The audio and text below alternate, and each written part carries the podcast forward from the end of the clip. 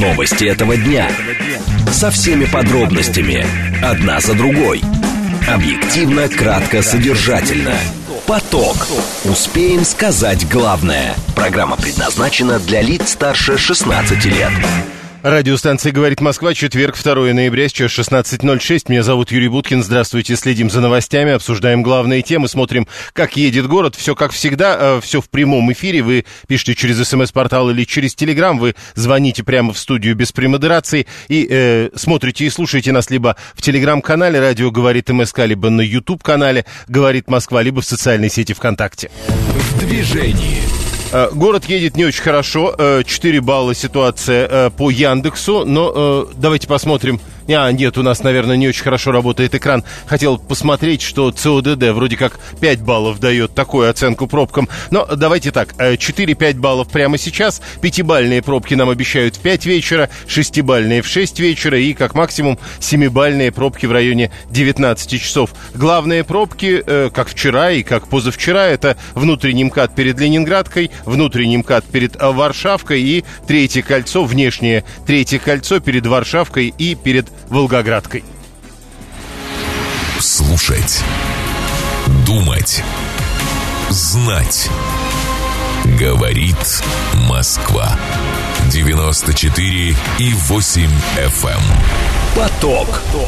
Новости этого дня. Две темы обсуждаем в ближайшие 20 минут. Россия в сентябре рекордно нарастила свои золотые резервы. По итогам первого осеннего месяца они увеличились до 2000 до 2000, 2,3 тысяч тонн. Вот так правильно сказать. Это максимальный показатель в современной истории страны. Но э, что это дает? Первая тема. Вторая тема. Михаил Мишустин утвердил систему государственного мониторинга многолетней мерзлоты. Э, отвечать за ее создание и функционирование будет Росгидромет. Чем это вызвано? Может быть, с мерзлотой проблемы? Об этом поговорим минут через 10. Срочное сообщение. Э, много. Все красное на лентах новостей. Минторг США ввел экспортное ограничение ограничения против 12 российских структур и одной структуры из Узбекистана. Мишустин выделил 30 миллиардов рублей на программу льготного автокредитования. В Израиле сирены воздушной тревоги прозвучали в городе Бейершева на юге страны. Ну и еще э, э, Кабмин России собирается обсуждать продление до конца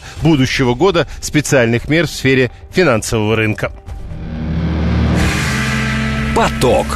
Успеем сказать главное – СМС-портал для ваших сообщений плюс семь девятьсот двадцать пять четыре восьмерки девяносто четыре восемь. Телеграмм говорит МСК Бот. Звонить можно по номеру семь три семь три девяносто четыре восемь. Код города четыреста девяносто пятый. Зачем России золото? Россия в сентябре рекордно нарастила свои золотые резервы. По итогам месяца они увеличились до двух целых трех десятых тысяч тонн, э, то есть э, 2300 тонн получается. Это максимальный показатель в современной истории страны. Это позволяет Москве занять пятое место по уровню золотого запаса в мире. РИА Новости пишет об этом, ссылаясь на данные мировых центробанков. Э, примерно в три раза больше, чем у России, э, даже почти в четыре. У Соединенных Штатов Америки 8100, э, у Германии э, примерно на тысячу тонн больше, 3, 35 э, или 3350. На третьем месте Италия, э, совсем чуть-чуть больше, 2450. На четвертой позиции Франция 2400.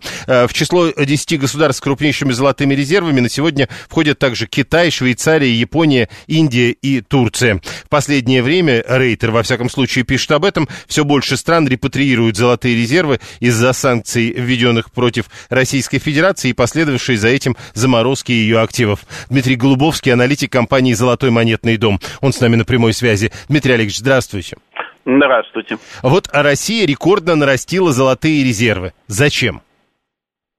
Но для обеспечения валютной стабильности. Потому что чем дальше, тем больше золото будет играть все больше и больше роли. Золото возвращает себе функции резервной валюты а... которые она утратила, когда был отменен золотой стандарт. Ну, не до конца, но утратила, да.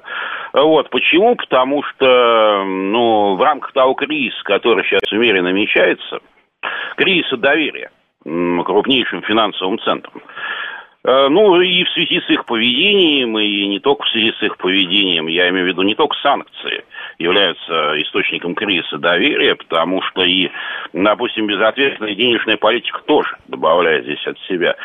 Но инвесторы ищут какие-то альтернативы привычным вариантам. То есть, э, грубо говоря, американскому госдолгу. Самый привычный вариант. Сохранение денег, который у нас доминировал в последние сколько? На самом деле 40 лет. Ну вот э, эти 2300, э, э, 2300 тонн, вот э, то, о чем нам сейчас говорят, э, вы говорите, это, то есть потом просто золотом начнут рассчитываться, что ли? Нет, под золото вы всегда можете получить, э, под залог золота вы всегда можете открыть своп-линию со странами, с которыми у вас есть корреспондентские отношения. Ну, что касается России, это дубайская юрисдикция, китайская юрисдикция, турецкая юрисдикция. Э, я думаю, что с Бразилией совершенно спокойно можно точно так же э, переходить на подобного рода расчеты. Золото – это то, что называют бридж-валютой.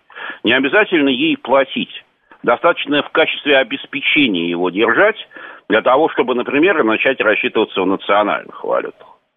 Вот. И золото это то, что позволит э, диверсифицировать валютные расчеты в будущем, если ваши резервы достаточно. Потому что эти резервы гарантируют покупательную способность, собственно, ваших денег покупательную способность в золоте. Потому что если у вас достаточное количество золотых резервов, вы можете обменять какую-то часть своей валюты, которая вращается в контуре внешней торговли, это главное. Не, не важно, что у вас внутри страны, ну, не столь важно, да. Если вы можете обменять на слитки, это значит, что у вас валюта де-факто свободно конвертируемая. Даже если против вас ввели какие-то санкции, ограничения, на расчеты. И именно это сейчас в мире происходит. Кстати говоря, вот если смотреть по темпам, с которыми сейчас избавляются от доллара, вообще процесс дедолларизации, он же идет давно.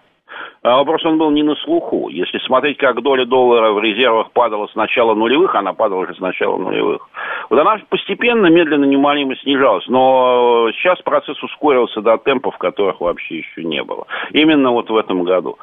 Я подозреваю, что это связано как с крайне негативной динамикой рынка облигаций американских, так и с, э, ну, с проблемами политическими, которые есть в Соединенных Штатах просто внутриполитическими. Когда Подождите, постоянно... вы, говорите, вы говорите про проблемы в Соединенных Штатах Америки, но э, сами э, Соединенные Штаты Америки на первом месте, у них золото почти в 4 раза больше, чем у нас в золотых запасах. Но я бы даже, я бы даже сказал, э, что дальше более интересно про Германию, Италию и Францию. А чем объяснить, что у них столь серьезные золотые запасы? А, но здесь, э, если, не, если верить официальным данным, давайте пока не будем в них сомневаться, то, опять же, важен вопрос, э, не сколько у вас золота есть в абсолютном выражении, а насколько у вас обеспечен ваш собственный государственный долг этим золотом. Вы вообще насколько можете удерживать стабильность своей валюты, если вам начнут предъявлять ваши обязательства? Вот если вы посмотрите с этой точки зрения на Соединенные Штаты, далеко не самая устойчивая позиция. Что касается Франции, ну еще во времена Деголя настало избавляться от, золо, от э, доллара и наращивать золотой запас, вы уже знаете эту историю. Если не знаете, я просто расскажу. С чего случился золотой дефолт Никсона еще в 1971 году? Но с того, что Деголь отправил в Америку два парохода, набитые бумажками долларами. Потребовал поменять их на золото по официальному курсу. Вот, э, именно с этого начался тогда кризис доверия к золотому стандарту э, долларовому, и в конце концов он был отменен. Поэтому Франция давно и системно проводит политику на накопление золотых резервов. У них, по-моему, большая часть резервов. Да, но на втором месте не Франция, а Германия. Вот, что касается Германии, то золото она действительно накапливала. Но есть нюанс. Ее золото находится в депозитариях по большей части американских банков. И, э, насколько я знаю, достать его оттуда весьма проблематично. Э, потому что какую-то часть они оттуда вывезли, но какую-то часть им сказали, что не беспокойтесь, все у вас тут надежно лежит под охраной, можете прийти на него посмотреть но вот э, такие объемы, которые вы хотите забрать, мы вам не отдадим. Потому что есть э, подозрение такое, и э, есть факты, которые заставляют об этом задуматься, что действительно так.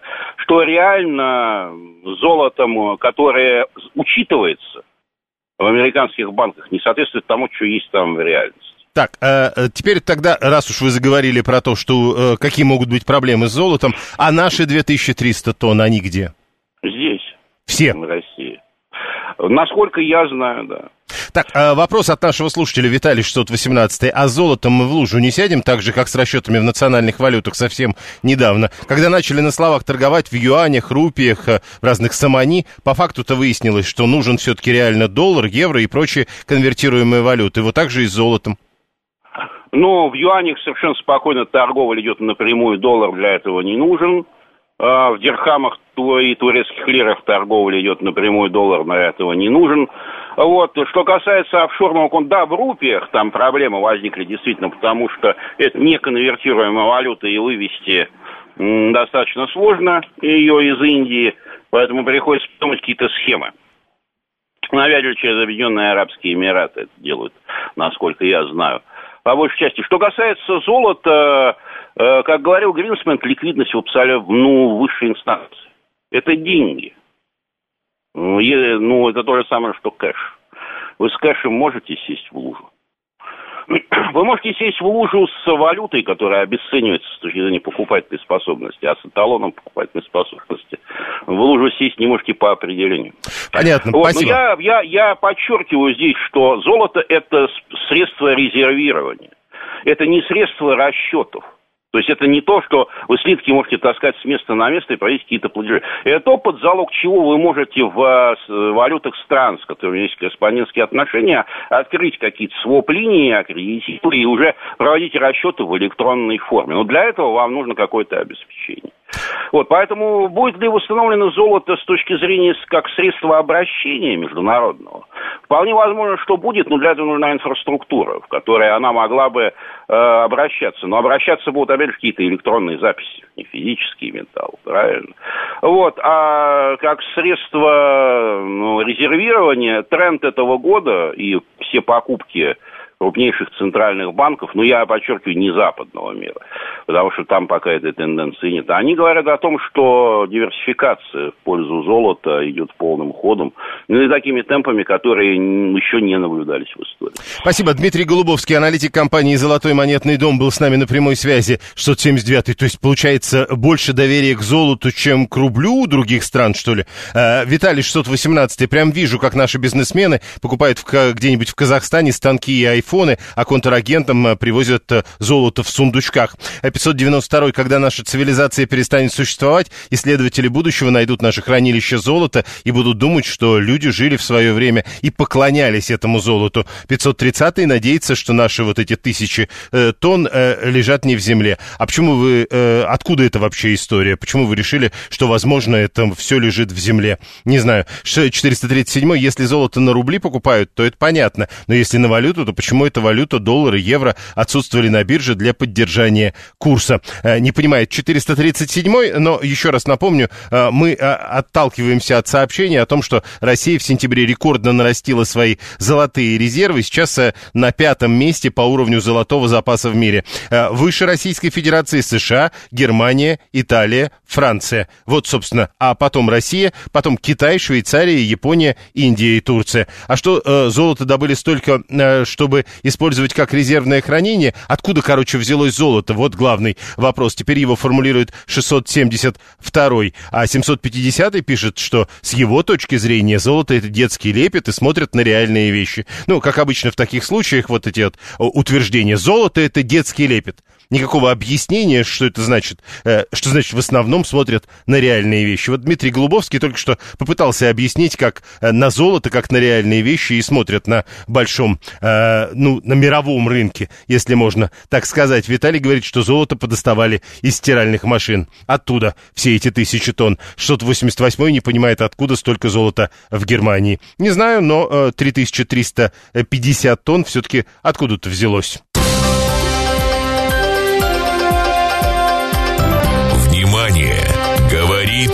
Москва 94 и 8 FM. Эм. Поток.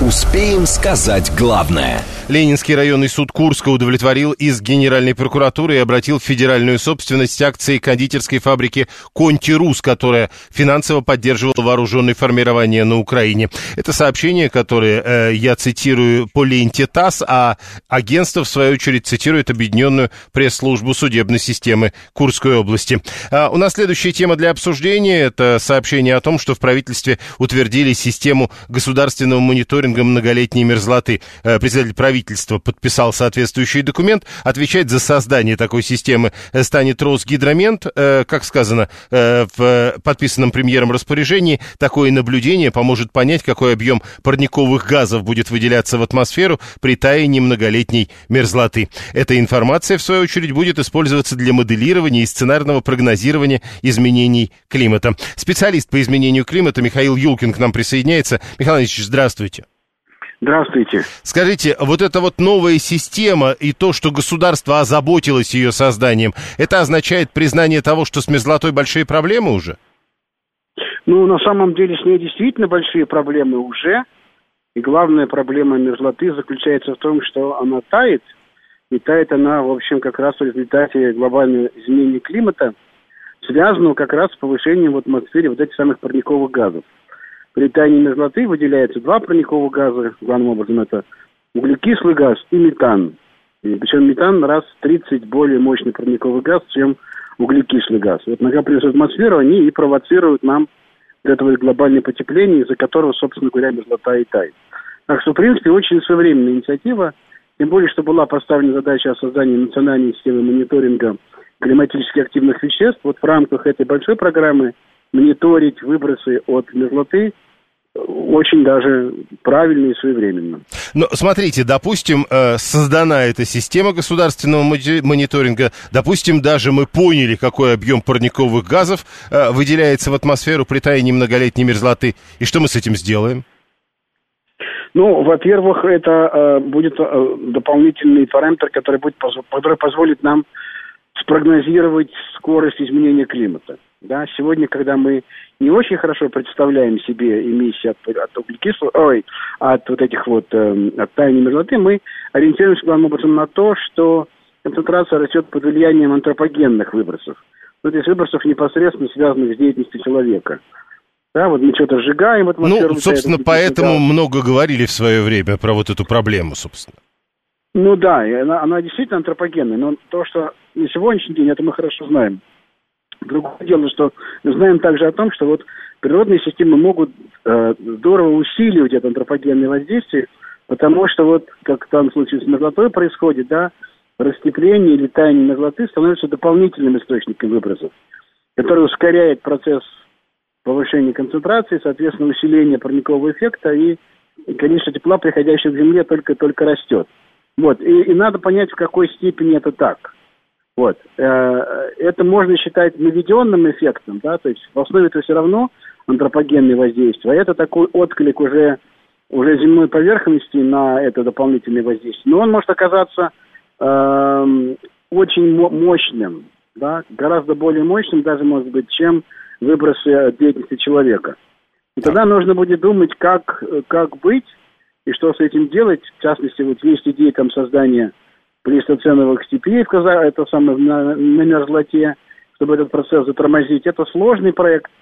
Товарищ, там, господин Зимов им занимается много лет, даже семья Зимовых, вот, которые, которые пытаются вот, э, сохранить поверхностный слой, не давая возможности э, дополнительному теплу проникать дальше.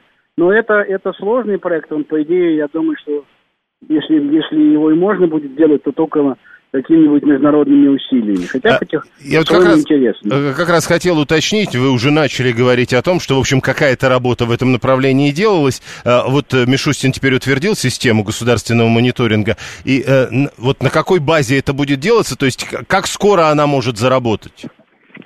Ну, я думаю, что э, охватить по периметру датчиками, наверное, не получится.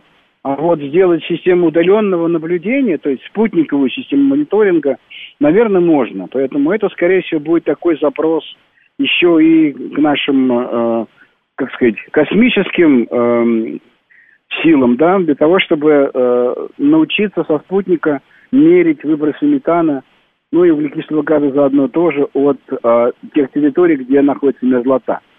Вот. Ну, понятно, что это будет, наверное, как-то сочетаться с какими-то, что называется, мониторингом э, на, на местности. Вот. Но, скорее всего, это вот э, сложная система с, с, применением, наверное, искусственного интеллекта. А искусственный интеллект надо научить различать. Это, это выбросы от чего? От промышленного объекта, это выбросы от э, болот или это выбросы от тающей мерзлоты. Придется этим действительно заниматься. Э, подписать бумагу – это хорошее дело, да, как говорится, бы для начала, но дальше нужно действительно думать, и а какая научная база должна быть, и какая методология измерения, и какая методология верификации этих измерений, если они делаются вот таким вот сложным образом. И это хорошая, большая, серьезная программа – на стыке как бы науки и практики. Э, смотрите, э, вот тут э, наши слушатели пишут, пока мы с вами разговариваем, и вот, например, Алла 24 пишет, чему суждено растаять, пусть растает, зачем суетиться. А другой 530 пишет, но ведь на севере многие строения построены с учетом мерзлоты. Вот и они начнут сыпаться, и непонятно, что там оттает. Настолько может быть опасно, что вот 530 пишет, какой-нибудь вирус новый или давно забытый может оттуда выйти. Про вирусы это тоже э, неприятная история, но я не, не уверен, что это входит в э, программу на сегодняшний день. Да, потому что, хотя есть догадки, что там может быть все, включая сибирскую язву. Вот, и это, если, дай бог, не дай бог это произойдет, это будет очень тяжелая проблема. Но вот то, что мерзлота тает там, где находится инфраструктура, в частности, там, где находятся здания, в том числе жилые, там, где находятся трубопроводы, там, где находятся дороги, и разные, и автомобильные, и железные. Это факт. По большому счету уже есть такие не э, такие жутковатые картины, когда сваи под зданием в Норильске уходят. Помните эту историю, когда ушла сваи из-под бака хранения дизельного топлива, и там 20 тысяч тонн дистоплива пролилось на поверхность, за что потом, помните, э, Нормитель даже вынужден да, был... Да, это очень громкая бешеный. была история. То есть это все да, поэтому кроме сюжета о том, что тающая мерзлота – это источник выбросов, тающая мерзлота – это еще источник очень больших неприятностей. Если мы посмотрим, какие у нас объекты расположены в мерзлоте, ну, это, например, нефтяные месторождения, это, например, газовые месторождения на Ямале, вот, и, и проблемы с, с, с Ямалом могут аукнуться, вообще говоря, uh-huh. в европейской части тоже, потому что главным источником газа, который мы используем в наших ТЭЦ, в наших котельных как раз является газ, добываемый на Ямале, да, и там, если не дай бог что, есть информация о том, что ежегодно из-за таяния мерзлоты происходит там несколько тысяч, а если не десятков тысяч обрывов трубопроводов в год. Они пока еще не носят такого, знаете, катастрофического характера. Но сам по себе звоночек серьезный, если это уже меряется тысячами. А у нас же огромные по протяженности трубопроводы проходят, пролегают через, через мерзлоту. Да. Поэтому это все, это все очень тяжелые Последний, последний да. вопрос. Наш слушатель Юра 592 прав, когда говорит, а мы же в конце цикла потепления и дальше похолодание будет. Мы, если смотреть геологически, да.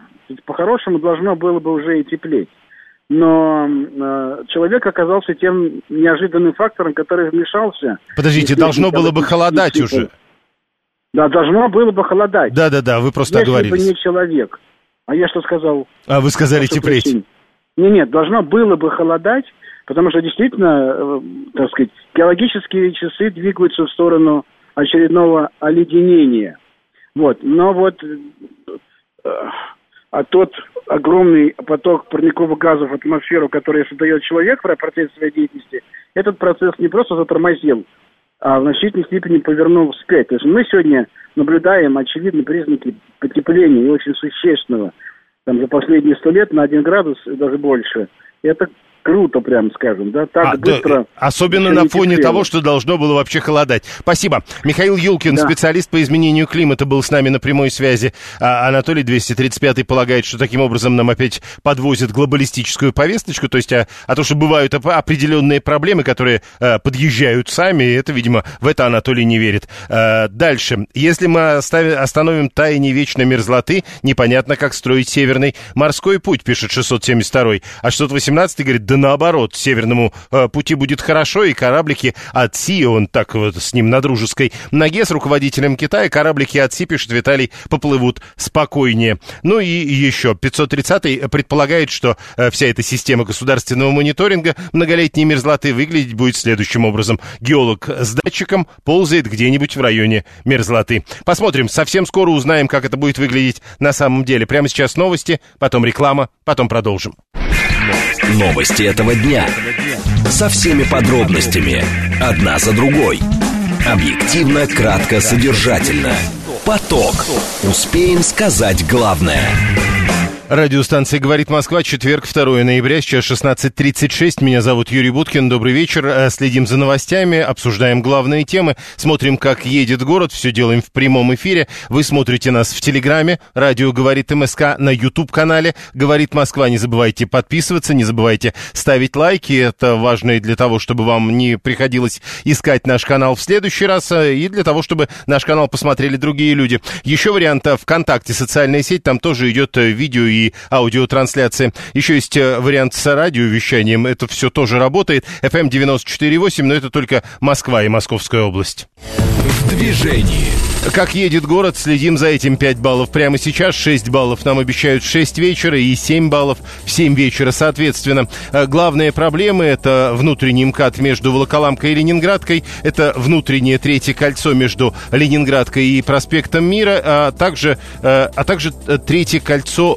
внешнее. И вот тут вот очень серьезная история, которой не бывает каждый вечер, и на это надо, наверное, обратить внимание. Э, где-то в районе, я думаю, что где-то в районе э, Кутузовского проспекта вы попадаете в пробку, когда едете по внешнему третьему кольцу, и в этой пробке вам медленно придется двигаться до пересечения с Варшавкой, а может быть даже и дальше. Обращаю внимание, 5 баллов в городе, такие пробки прямо сейчас. Слушать. Думать. Знать. Говорит Москва. 94 и 8 FM. Поток.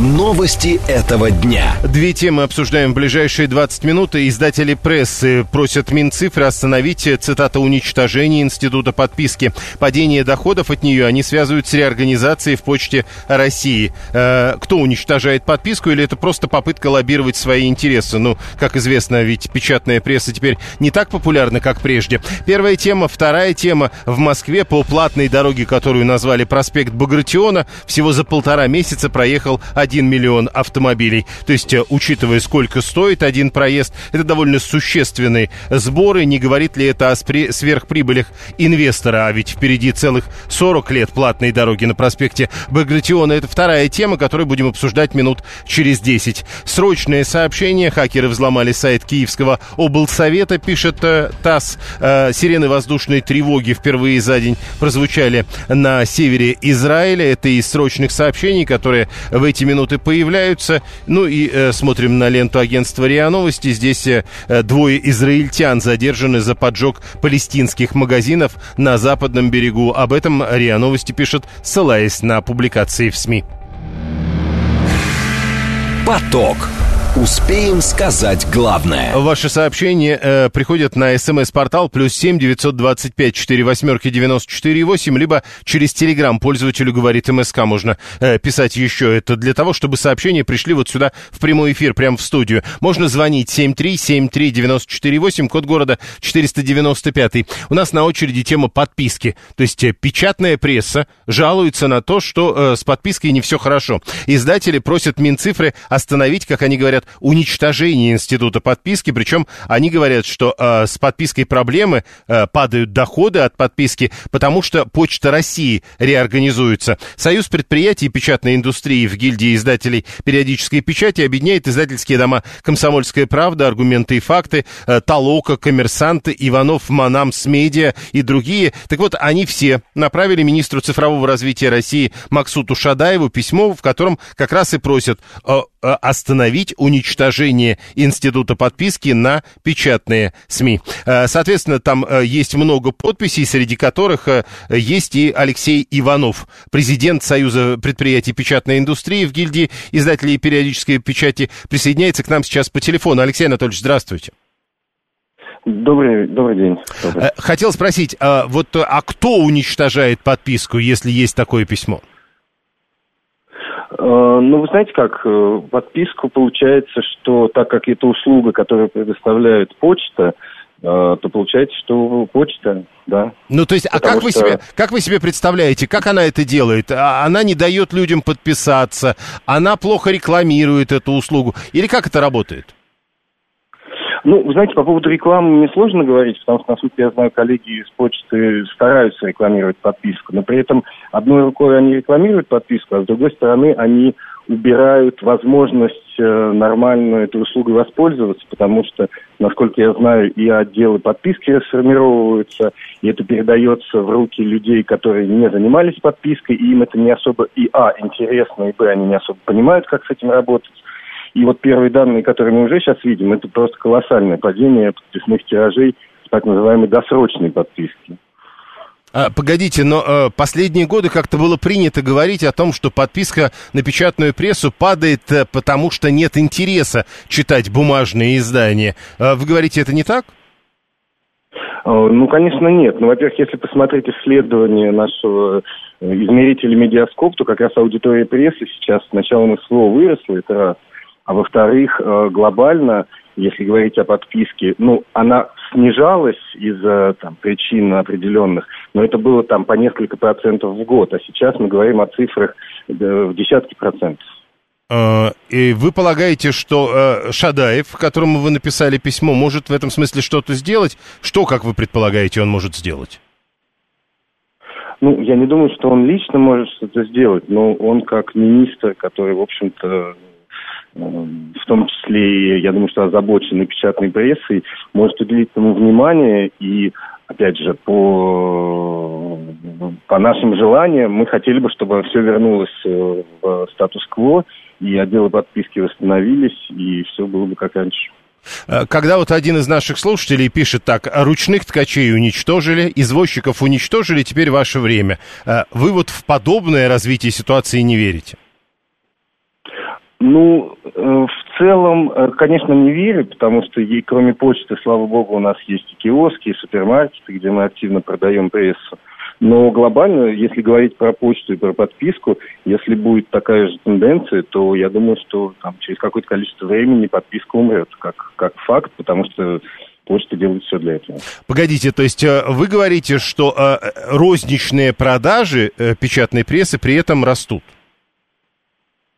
Ну, они довольно стабильны. И я думаю, что, опять же, те люди, которые уже э, немножко устали от того, что им доставляют ежедневную газету раз в неделю, а еженедельную раз в месяц, они переходят э, в розницу. Но в целом это не совсем правильно, потому что для большого количества издателей э, подписка – это единственный инструмент э, доставки прессы. И, и огромное количество регионов, где нету ни киосков, ни супермаркетов, и там только почтовое отделение – где люди могут получить прессу и, соответственно, информацию. А, э, как соотносятся цены в розничной продаже и по подписке на 2023 год? А, сложный вопрос. Эм, скорее подписка, наверное, чуть-чуть дороже, чем розница, но это очень зависит от региона. Угу. Вот как раз просто Слава 341 наш слушатель пишет, подписка довольно дорогая, э, с другой стороны, большинство материалов все равно есть в интернете, то есть их можно бесплатно э, почитать. Ну и еще помимо печатной прессы есть же блогеры, которых тоже можно почитать в интернете. То есть, э, э, собственно, а зачем человеку подписываться? Ну, смотрите, в целом, э, конечно же, есть блогеры, есть интернет, и у большинства издателей уже есть сайты свои там и у общественно-политических газет. Но вопрос же в том, что есть аудитория, которая не пользуется сайтами, в том числе там, не читает их. И тем более не пользуется там блоги, Телеграм, WhatsApp и всем остальным. И это огромные цифры. То есть это не там, несколько, это десятки миллионов даже, в общем-то, там ближе к сотне, я думаю, миллионов аудитории прессы сейчас, если все посчитать. Поэтому, ну, в целом, Конечно же, можно, наверное, обойтись без всего, но, но пока что это довольно большой пласт людей, которые любят, ценят, и главное, они э, платят рублем за информацию, а не бесплатно читают блогеров в интернете. Спасибо. Хотя я бы не, не стал противопоставлять. Спасибо. Алексей Иванов, президент Союза предприятий печатной индустрии в гильдии издателей периодической печати. Издатели просят Минцифры остановить, как они называют, уничтожение института подписки. 7373948. Да, прошу вас. Добрый вечер.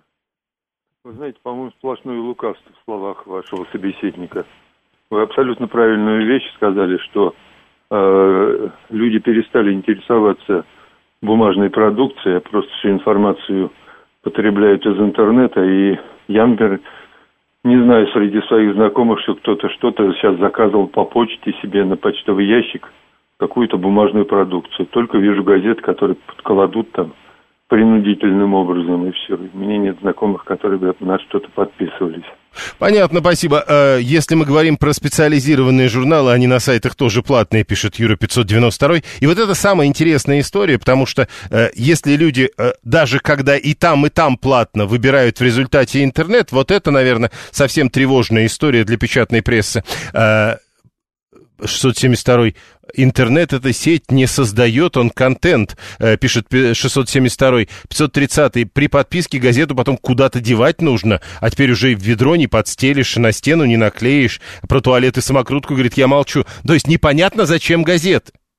Ну, раньше газеты все-таки были, чтобы читать. А вот это вот все остальное, что называется бесплатное приложение. А радио новости и новости на телевидении уже недоступны в регионах, что ли? Я с подпиской вообще в конце 80-х завязал, пишет 535-й. А, Алла тоже, кстати, пока, говорит, нет дефицита туалетной бумаги, печатная продукция не нужна. А, то есть а, вы полагаете, что вот эта вот э, дикая популярность газет, в перестроечное время или в позднем Советском Союзе. Это просто потому, что туалетной бумаги не хватало. Ладно, 87-й а, говорит, зато мы больше деревьев. Таким образом сохраним. А, подписка это что? А, как бы не помнит 530-й, который говорит, помню Мурзилку и Пионерскую правду раз в неделю. А я вот, кстати, про Пионерскую правду помню, что она, по-моему, не раз в неделю выходила, а как часто выходила Мурзилка, так вообще, не знаю, выходил журнал Мурзилка, конечно, так правильнее говорить. А я помню мобильные подписные пункты МК около метро, э, пишет 401, а 611 пишет, а еще ведь э, не только на газеты, на патефонные пластинки спрос упал, и надо срочно что-то делать Максуту Шадаеву и по этому вопросу. А 750 пишет, не знаю, у нас в поселке газеты в спросе были. Что значит в спросе были газеты? То есть газеты спрашивали, но не продавали, что ли? Не понимаю. А, в деревне подписка на газету будет дешевле, чем электричество на телек, если он есть.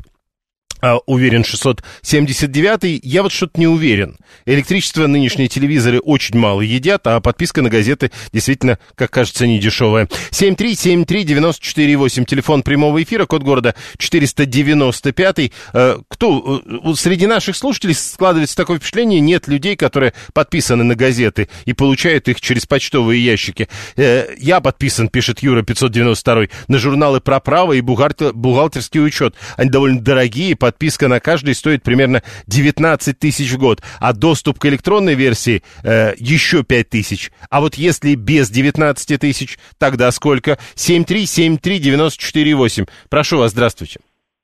Здравствуйте, Анатолий Москва. Вот я отношусь к тому числу ваших слушателей, которые регулярно читают газеты, печатные, я имею в виду бумажные угу. версии. Мне вчерашняя газета не годится.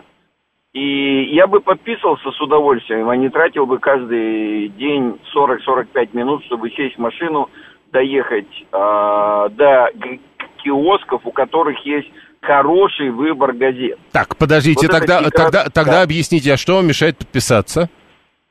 Очень просто. То, с чего я начал. Вы не будете регулярно каждый день утром получать свою газету. А, то есть э, то, что ее не приносят тогда, когда она, в общем, актуальна. 7373948, 535 на виниловые пластинки, как раз спрос растет. Речь не идет про виниловые пластинки, а про патефонные. Они, по-моему, не из винила. Слушаем вас, здравствуйте. Нет, добрый день, меня Кирилл зовут. А, я работал почтальоном, О. скажем так, в академическом районе. Будем а, звать время. вас Печкин. Не надо. Лучше Кирилл Хорошо, давайте, Кирилл. Вот. Э, я работал почтальоном. Я вам так скажу, ну, э, у меня был определенный район, да, за который я отвечал. Э, и даже тогда, когда развитие интернета, это было довольно-таки давно, было, было очень незначительное очень мало людей, которые выписывало именно вот регулярные издания, которые ну, вот мы кидали в почтовые ящики. Вот, то есть э, э, это были какие-то, в основном это были газеты, которые, вот, ну, самые ходовые, там, «Вечерняя Москва», еще что-то. Вот, очень мало журналов, в основном это были все-таки ну, больше письма, э, чем газеты. То есть если брать дом, да, то 10% примерно, 10% жителей, и я еще раз говорю, там интернетом тогда особо и не пахло. Выписывали... Ну вот, а теперь говорят еще радикально меньше. Ну, да, потому что э, интернет все-таки, планшеты у всех есть, и читалки. То есть и... ничего с этим не поделаешь, полагаете? Я считаю, что лес надо э, беречь. Понятно. 341-й Слава пишет, современные российские газеты невозможно читать, мол, поэтому проблема аналитики и объективности нет. Уже даже на радиостанции «Говорит Москва» утверждает Слава, этого меньше. Сергей 154-й пишет, что почтовые ящики забиты районными газетами, э, которые поступают бесплатно. Он их как раз собирает для розжига мангала. Не поверите, Сергей, я делаю то же самое. Храню все эти районные газеты для того, чтобы э, при необходимости как раз э, огонь появился рядом с домом. А, не покупая газеты, мы обрекаем на бедную жизнь бумажную промышленность, а потом а, заросшие леса начнут гореть. И опять про огонь, но а, в другом смысле, пишет 672 Внимание! Говорит Москва. 94 и 8 FM. Эм. Поток. Успеем сказать главное. Э, Виталий э, пишет, что то, что мы только что обсуждали, похоже, как э, если бы ямщик Прохор вдруг взялся и обратился к кому-нибудь из руководства с требованием запретить Яндекс Такси и автомобили, потому что им, ямщикам, э, неудобно. Ну, может быть. А, про автомобили у нас еще одна тема. А, появилась большая такая а, платная дорога по территории Москвы совсем недавно, полтора месяца прошло, и вот вчера стали известны результаты ее использования. Многие говорили, что, мол, э, она дорогая, никто не будет ездить, а оказалось, что по проспекту Багратиона, это, э, по сути, северный дублер э, Кутузовского проспекта, за полтора месяца проехал миллион автомобилей. В мэрии уже рассказали об этом, а, сказали, что проект был призван улучшить транспортную ситуацию в столице, разгрузив Кутузовский проспект и Можайское шоссе. Это концессионное соглашение, то есть дорогу построили инвесторы за свои деньги, теперь они собирают деньги с проезжающих и делать будут это в течение 40 лет лет. И вот теперь вот 1 миллион автомобилей уже проехали по этой дороге. Насколько я помню, минимальная оплата при этом 600 рублей. Если миллион умножить на 600, то получается 600 миллионов. А, э, инвестор потратил 68 миллиардов. Легко посчитать, что там а, то ли 14, то ли 15 лет уйдет на то, чтобы такими темпами собрать все эти 68 миллиардов обратно, и получается потом э, примерно 25 лет инвестор будет э, получать чистую прибыль. Э, классная дорога по Кутузе теперь бесплатно летит пролетариат, спорти, спасибо буржуям. То есть 544 полагает, что благодаря этому Кутузовский теперь бесплатно едет, а вы бесплатно и едет. Вот это интересно. 40 лет это что-то из Библии, пишет 530-й. А, боюсь, что в данном случае это все-таки э, из концессионного соглашения, а не из э, Библии. Андрей 792 пишет, да она пустая. Ну как же она пустая, если миллион автомобилей уже проехал? 7373948, телефон прямого эфира, код города 495. Так она пустая или она все-таки не пустая? Так Кутузовский проспект поехал или не поехал? Давайте обсудим эту историю. А, а с московскими номерами разве пока не бесплатно? Бесплатно, пишет 925 А откуда у вас это такая информация? Я что-то не припоминаю ни одного сообщения на эту тему. 7373948, э, прошу. Да, Юрий, добрый вечер. Максим, бизнес-такси. Вот могу сказать точно, что пассажиры бизнес-такси разделились. Пока процентов 70 просят ехать э, до Одинцова объезд, а дальше уходить на это, ну, в сторону Кутузы.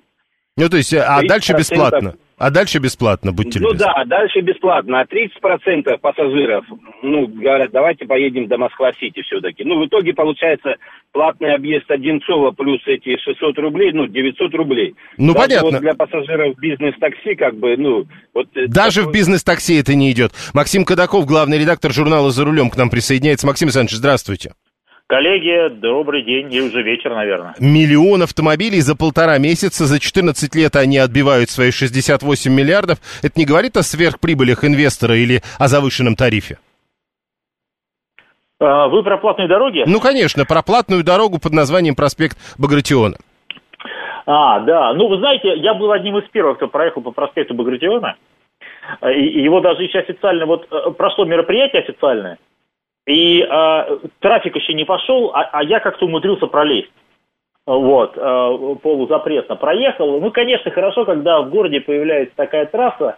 Э, Если говорить вообще о нас, об автомобилистах, ну не хотим мы платить, мы хотим ездить по, по бесплатным дорогам, согласитесь, да? Ну, это вот, а, это очевидно.